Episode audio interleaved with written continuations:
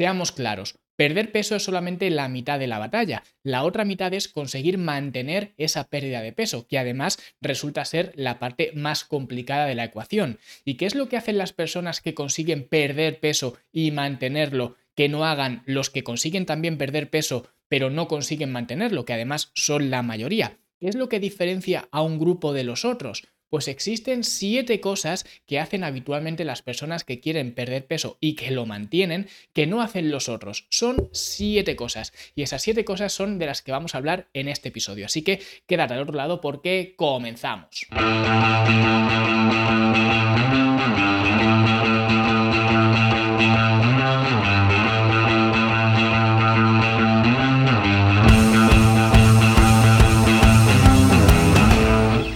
Quieres perder grasa corporal, yo escribí un libro que te enseña justamente a eso. Te da un plan, un plan pormenorizado de cómo puedes perder grasa corporal y además hacerlo para siempre. El libro se llama justamente así, cómo perder grasa para siempre. Es un manual sencillo, un manual práctico que te va a guiar por toda esta travesía, todo este proceso de pérdida de grasa y que además tiene mucho que ver con lo que vamos a ver en este episodio. Así que si quieres echarte un vistazo al libro, puedes ir a fitnesslanube.com barra grasa y llegarás a Amazon, a la página de Amazon de este libro, donde puedes ver los detalles y si quieres puedes comprarlo. Ya sabes, fitnesslanube.com barra grasa. Y ahora sí vamos a hablar sobre la pérdida de peso y vamos a ver qué es lo que diferencia a la gente que consigue perder peso y mantenerlo de la gente que no lo consigue. Y antes de nada, quiero que sirva como introducción este pequeño inciso que voy a hacer porque creo que tiene mucho que ver con lo que voy a explicar más adelante y es que hace unos escasos días tuve una discusión, un intercambio de argumentos con mi hermano por temas que no tienen nada que ver con esto, pero el caso es que los argumentos que yo le daba, él decía que eran argumentos anecdóticos y tenía razón. Eran argumentos anecdóticos que se habían repetido a lo largo de toda la historia. ¿Qué quiero decir con esto? Pues que si un argumento es anecdótico, pero se repite el suficiente tiempo y en la suficiente población, en el suficiente grupo de personas, se pueden extraer conclusiones. Quizás sean conclusiones anecdóticas, por supuesto que sí. Sin embargo, eso ya nos da una pista de qué es lo que está ocurriendo. Y esto lo cuento porque lo que vamos a ver hoy no es solamente lo que le haya funcionado a una sola persona para perder peso, porque eso sí que sería anecdótico. Pero ¿qué ocurriría si tuviéramos datos de lo que le ha funcionado no a una persona, sino a miles de personas? ¿Seguiría siendo anecdótico o podríamos extraer ciertas conclusiones, porque eso es de lo que vamos a hablar en este episodio y los argumentos que voy a dar no me los estoy inventando yo, no me los ha hecho ChatGPT. Los argumentos que voy a dar son los argumentos o son los puntos clave que tiene la base de datos que es la National Weight Control Registry, ¿vale? Que es una, bueno, una asociación donde, o una organización donde pues, se recopilan los datos de las personas que han perdido grandes cantidades de peso y lo han mantenido a lo largo del tiempo. En concreto, este, digamos, estudio de esta mm, organización son cinco años y medio de tiempo de haber perdido ese peso. Es decir, pierden el peso y consiguen mantenerlo al menos cinco años y medio. ¿Vale? Entonces, vamos a ver cuáles son las cosas que tienen en común todas estas personas, en concreto más de 4.000 personas. Por eso digo que esto no deja de ser algo anecdótico, que es lo que le ha funcionado a estas 4.000 personas, pero es un grupo suficientemente amplio y se ha hecho este estudio durante suficiente tiempo como para saber que estas cosas funcionan. Y vamos a empezar por la primera cosa que les ha funcionado a estas 4.000 personas o que tienen en común estas 4.000 personas o al menos la mayoría de estas personas. Lo primero, consumen una dieta baja en calorías y baja en grasa. ¿Vale? Y esto es algo que no es sorprendente porque si quieres perder eh, peso, perder grasa corporal, tienes que mantener un déficit calórico, ¿vale? En concreto, de media consumen entre 1.300 y 1.680 calorías diarias, algo que puede parecer muy bajo, pero hay que entender que el 80% de los participantes son mujeres, lo que hace que las cantidades de calorías también sean más bajas, ¿vale? Pero es algo habitual en todos ellos, que al final si quieren perder peso corporal, tienen que mantener una ingesta calórica controlada. Y además, no más del 25% de su dieta es grasa. Esto es algo que tampoco me parece que sea una dieta baja en grasa, como ellos manifiestan. Me parece una ingesta de grasa pues bastante correcta. Pero vemos que no es cetogénica, no es carnívora, no es nada de esto, ¿vale? Tiene una cantidad, yo diría, moderada de grasa, ¿vale? Ellos lo llaman baja en grasa, pero bueno, yo creo que es una eh, ingesta correcta de, grasa, lo que tiene sentido teniendo en cuenta que la grasa es mucho más densa a nivel calórico, tiene 9 calorías por, cada gramo, lo que hace más fácil si consumo más grasa, pues consumir más calorías. No tiene por qué ser así, pero es más fácil que, ocurra si consumo alimentos más densos en, caloría, en calorías, por tanto más altos en grasa, ¿vale? Este sería el primer punto, una dieta baja en calorías y baja en grasa. Segundo punto, tienen una dieta regulada y comen varias veces al día, ¿vale? Es decir, comen a las mismas horas, lo que hace que se les regule el apetito mucho mejor, ¿vale? Es decir, no tienen horarios caóticos ni cambiantes, ni hoy hacen dos comidas, mañana cinco, pasado seis, al otro una porque se me ha olvidado comer. No, tienen unos horarios para comer y los llevan a cabo. Y además es que comen varias veces al día. Oh, sorpresa, nada de ayunos intermitentes, ¿vale? No es que los ayunos no funcionen, que siempre que digo esto la gente me escribe y demás. No es que los ayunos no funcionen. A mucha gente le pueden ayudar justamente a lo que hemos visto antes, a mantener un eh, déficit calórico, pero hablamos de que tu estilo de vida sea ayunar. Es decir, a quien realmente le ayudan los ayunos es a gente que ayuna de forma diaria, que lo hace un hábito en su día a día y lo hacen siempre, ¿vale? Es decir, si vas a empezar a hacer ayunos para perder peso, que ya digo, puede ser una herramienta que te pueda servir para este fin, no puedes pensar voy a hacer ayunos dos meses o tres meses, sino que si no te ves haciendo ayunos durante todo un año, no me refiero a un año de ayuno, me refiero a hacer algún, alguna estrategia de ayuno intermitente durante un año, dos, tres, si no te ves haciendo eso, no empieces a hacerlo porque no te va a servir, porque no va a ser algo consistente, algo que puedas replicar en el tiempo, ¿vale? Y siempre digo lo mismo, si no te ves haciendo lo que estés haciendo hasta, hasta ahora, en el largo plazo, un año, dos, cinco años, no sigas haciéndolo porque al final te vas a estrellar. Por eso al final si nos fijamos en la mayoría de personas que consiguen perder grandes cantidades de peso y mantenerlo, no hacen ayunos. Habrá algunos que los hagan, pero la gran mayoría no los hace. Comen varias veces al día, porque al final también incluso socialmente es mucho más cómodo, digamos, o más práctico a nivel social, ¿vale? Y cuando estamos hablando de años, no de semanas ni de meses, de años, también el aspecto social cobra más importancia y por eso la mayoría de la gente come varias veces al día y come a las mismas horas cada día. Esto es algo que tienen ah, en común estas personas o la mayoría de estas personas. Y es algo que yo repito mucho y que insisto mucho en tener unos patrones regulares de alimentación. Y sería el segundo punto que todos estos tienen en común. Tercer punto, un poco en la línea de este anterior. Comen desayuno. Otro palo para los ayunos intermitentes o para algunos protocolos de ayuno intermitente, ¿vale? Y esto es algo que tampoco me sorprende porque no es porque el desayuno sea la comida más importante del día como muchas veces eh, se nos hace llegar, no es que sea, digamos, especial, pero al mismo tiempo sí que creo que es algo especial. ¿Por qué? No es porque comer desayuno te vaya a acelerar el metabolismo o porque comer desayuno, digamos que sea la comida más importante del día porque la haces a primera hora de la mañana, pero sí que creo que al final al ser la primera comida del día, entendiendo que el desayuno sea temprano, porque es cierto que en el sentido estricto de la palabra, si tú haces el desayuno a las 4 de la tarde, ¿vale? Digamos, si la primera comida del día la haces a las 4 de la tarde, es el desayuno. Pero entendiendo como el desayuno, la comida que haces, pues más o menos cuando te levantas, ¿vale? Al ser la primera comida del día, eso ya te fija un poco la dirección en la que, en la que va a ir el día, ¿vale? Porque si haces un buen desayuno que sea nutritivo, te vas a sentir bien contigo mismo, vas a sentir esa sensación de, logro, de haber hecho algo para cuidar de tu cuerpo, para mejorar tu cuerpo. Y eso ya te fija un poco el tono en el cual va a ir el día. Es decir, es más probable que más tarde durante el día tomes decisiones que van más en línea con cuidar de tu cuerpo que no hacerlo. ¿Vale? Ya digo, esto sí que es puramente anecdótico y es algo que no puedo demostrar, pero sí que en muchas personas pues ocurre un poco así.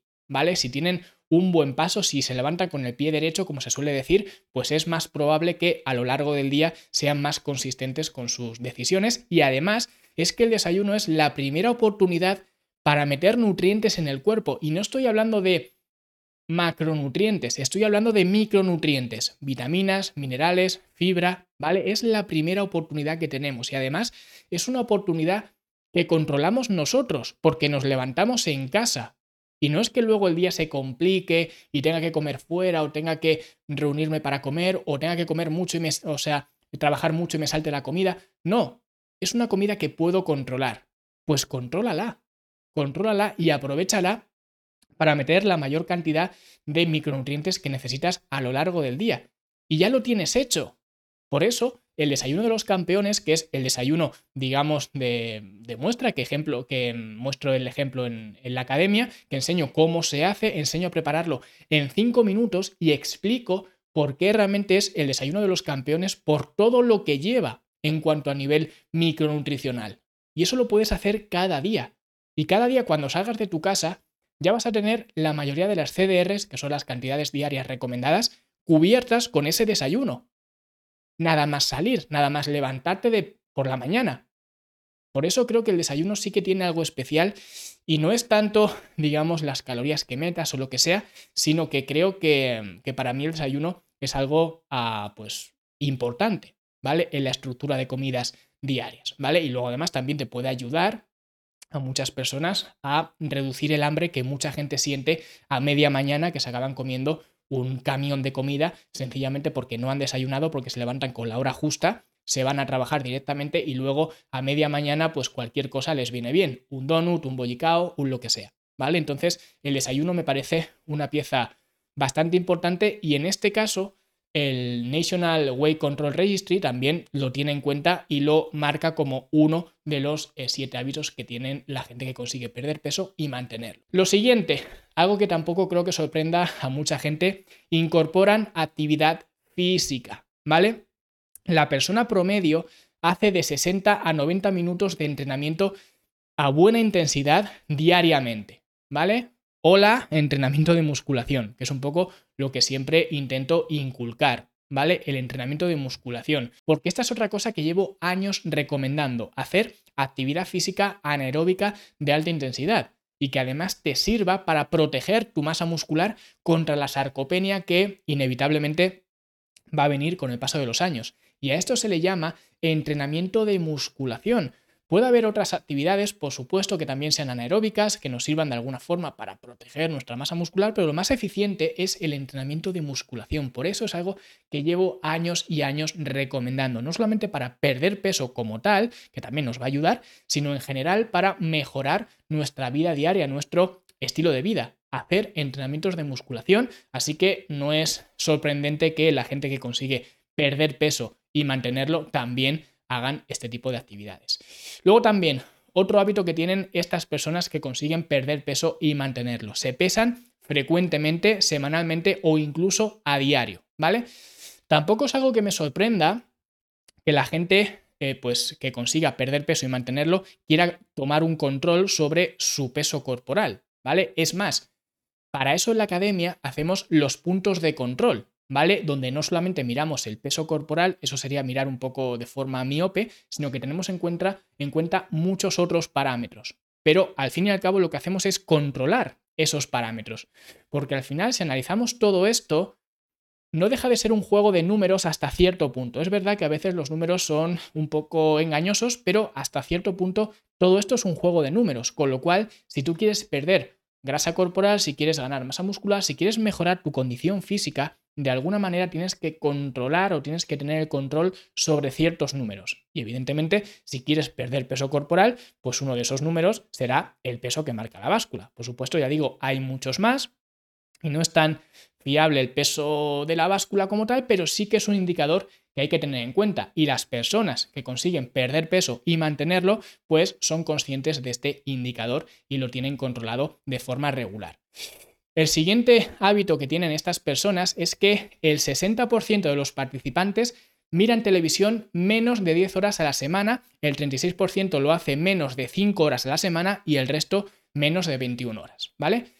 Y esto realmente me parece incluso demasiado el ver la televisión, ¿vale? Lo que me sorprende es que pues alguien consiga mirar la mierda que echan en la televisión durante 10 horas a la semana, ¿vale? Me parece mucho tiempo porque a mí ya lo que sería un logro sería mirarlo más de 10 minutos, ¿vale? Pero en cualquier caso, esto ya habla de que la mayoría de las personas, las personas me refiero que consiguen perder peso y mantenerlo, tienden a ver menos la televisión, ¿vale? Presumiblemente, y esto sí que es un poco elucubrar, pero presumiblemente para cambiarlo por tiempo de actividad física, ¿vale? Porque de algún sitio tienen que salir esos 60-90 minutos de actividad física que he mencionado antes, tienen que salir de algún sitio. De trabajar no te los vas a quitar. De dormir tampoco te los deberías de quitar. ¿De dónde los quitas? De ver la televisión. Entonces, lo que significa esto es que las personas que consiguen perder peso y mantenerlo tienden a ser en general menos sedentarias, intercambiando quizás ese tiempo que le dedicas a ver la televisión por actividad física, por ejemplo, ¿vale? Por ese tiempo invertirlo en cuidar de tu cuerpo. Así que sería otro patrón que hay que echarle un vistazo y hay que tener en consideración, ¿vale? Si quieres perder grasa corporal, menos televisión y más trabajo físico. Y el siguiente hábito que tienen estas personas es que toman medidas en cuanto ven que su peso empieza a aumentar, ¿vale? Los participantes, cuando ven que su peso empieza a aumentar, ¿vale? Por eso se pesan, por eso tienen el control de su peso corporal, o bien restringen más o controlan más su alimentación, o bien aumentan el ejercicio físico, ¿vale? Esto no es una cosa descabellada, aunque yo tampoco recomiendo ponerse nervioso si ves que tu peso empieza a subir, por lo que he dicho antes, porque el peso corporal tampoco es que sea pues eh, una sentencia de cómo está sucediendo, digamos, el proceso, ¿vale? Es verdad que es un valor que hay que tener en cuenta, pero detrás de esa ganancia o pérdida de peso ocurren muchas cosas. Entonces, por eso en los puntos de control tomamos en cuenta más que el peso corporal. El peso corporal por sí solo, bueno, es un indicador que nos puede servir hasta cierto punto, pero es bastante limitado, ¿vale? Entonces, Sí que es verdad que si ves que tu peso empieza a aumentar, tampoco debes quedarte con los brazos cruzados, ¿vale? Y no hacer nada, porque entonces llevas una mala tendencia, pero tampoco tienes que sentir esa ansiedad y tienes que sentir ese miedo y empezar a hacer cosas un poco alocadas, porque además ese es el primer paso para caer en algunas triquiñuelas que hay en esta industria. ¿Vale? Cuando te pones nervioso, cuando empiezas a notar esa ansiedad de que el peso va hacia arriba, empiezas a caer en cualquier atajo que te vendan. Véase que si los ayunos, que si los zumos detos, que si las dietas carnívoras, cetogénicas, al final acabas cayendo en esas trampas y olvidas estos siete hábitos que son los hábitos que la mayor parte de las personas les hacen perder peso y mantenerlo, ¿vale? Y además, ya digo, el peso corporal además es un factor bastante limitante, de hecho esto lo hablé en la sesión grupal que tuve esta semana de, de la academia, un alumno decía que durante las navidades había ganado 3 kilos y medio y que ahora, en enero, volviendo a su rutina habitual y con los entrenamientos PHA de la academia, en 25 días había conseguido volver a su situación anterior, a la situación de antes de las navidades, sin hacer nada especial, simplemente haciendo lo que hacía antes de las navidades. Por eso digo que tampoco hay que ponerse nervioso si vemos que la báscula va hacia arriba, porque cuando te pones nervioso es cuando caes en estas triquiñuelas, ¿vale? Y que a veces simplemente volviendo a la normalidad, porque he puesto el ejemplo de las navidades, en las navidades, pues evidentemente nos damos más homenajes, nos movemos menos, o al menos comemos mucho más, no bebemos más. Entonces al final cuando vuelves otra vez a tu rutina sin hacer nada en especial, el cuerpo se autorregula. Esto es lo que digo. O sea que no te quedes con brazos cruzados, pero tampoco te pongas nervioso si ves que el peso comienza a subir, ¿vale? Intenta actuar de una forma más fría y no te pongas nervioso porque si no es muy probable que acabes haciendo eh, cosas de las que más tarde te vas a arrepentir. Así que esto ha sido todo, son los siete hábitos que tienen las personas que consiguen perder peso y mantenerlo. Y como vemos, no es tanto el perder peso, es más bien el cambiar su estilo de vida, que sé que esto es algo que es un tópico, pero es que es real. Al final es control calórico, varias comidas a las mismas horas cada día, un desayuno nutritivo, actividad física intensa y eficiente, control de tu progreso, menos sedentarismo y ajustes cuando sea necesario. Los siete hábitos que tienen las personas, y ya digo, no lo digo yo, lo dicen más de 4.000 personas que efectivamente han conseguido perder peso corporal y mantenerlo a lo largo del tiempo. ¿Vale?